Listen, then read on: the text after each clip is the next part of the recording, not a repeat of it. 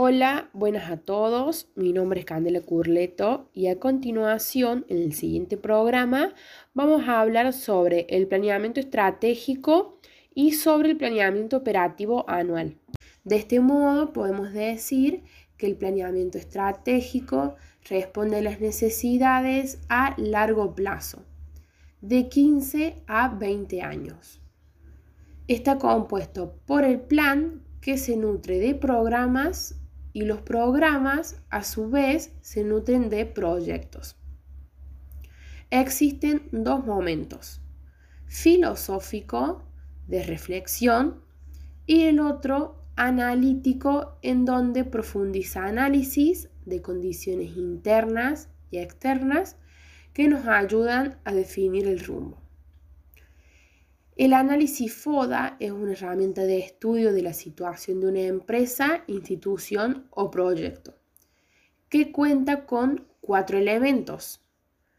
Uno de ellos son fortalezas y debilidades que pertenecen a los factores internos y los otros dos oportunidades y amenazas que pertenecen a los factores externos. Tenemos los componentes de este planeamiento estratégico. El primero es la misión, que hace referencia a qué somos, qué hacemos y para qué. Luego tenemos la visión, en donde hace referencia a qué queremos ser. La visión debe ser creíble, esto quiere decir que haga sentido al escucharla, debe ser clara, quiere decir que se autoexplique, debe poseer grandeza, que sea incluyente y debe tener valores.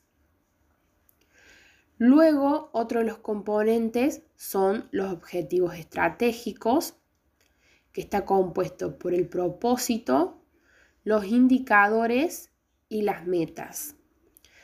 Deben ser realistas, equilibrados, oportunos y alcanzables. Otro de los componentes son los valores. Otros son las estrategias y planes de acción. Hace referencia a cómo puedo alcanzar los objetivos o cómo puedo llegar a los resultados esperados. Hola, me presento. Mi nombre es Fátima Valdés y eh, yo estoy trabajando con mi compañera Candela Curleto. Eh, yo voy a hablar del planeamiento operativo anual. Primero voy a presentar sus características para que podamos ir estableciendo las diferencias que tiene con el planeamiento estratégico. Una de las principales diferencias es que el, POA responde a necesidades a corto plazo, un año. Debe adaptarse y relacionarse con los objetivos estratégicos del planeamiento estratégico. Es decir, que debe estar alineado con el plan estratégico de la empresa con el que tiene similitudes. También su característica es que son acciones concretas y específicas. El POA responde a em, la búsqueda de solución a un problema, a buscar nuevas ideas, nuevas soluciones o buscar satisfacer necesidades que no están cumplidas. Bueno, los pasos que vamos a seguir para la resolución de estos problemas son, primero, reconocer el problema, después, observar el problema, para poder seguidamente establecer posibles soluciones y así poder ejecutar la solución. Eh, el POA cuenta con eh, el árbol del problema, en donde voy a poder identificar el problema principal, saber y conocer cuáles son las causas y así poder establecer las soluciones. Además, requiere eh, un informe detallado de los recursos materiales y humanos. También el diagnóstico, las metas, los objetivos, acciones, los responsables, calendario y el presupuesto. Su diseño contempla factores muy importantes que no se deben pasar por alto.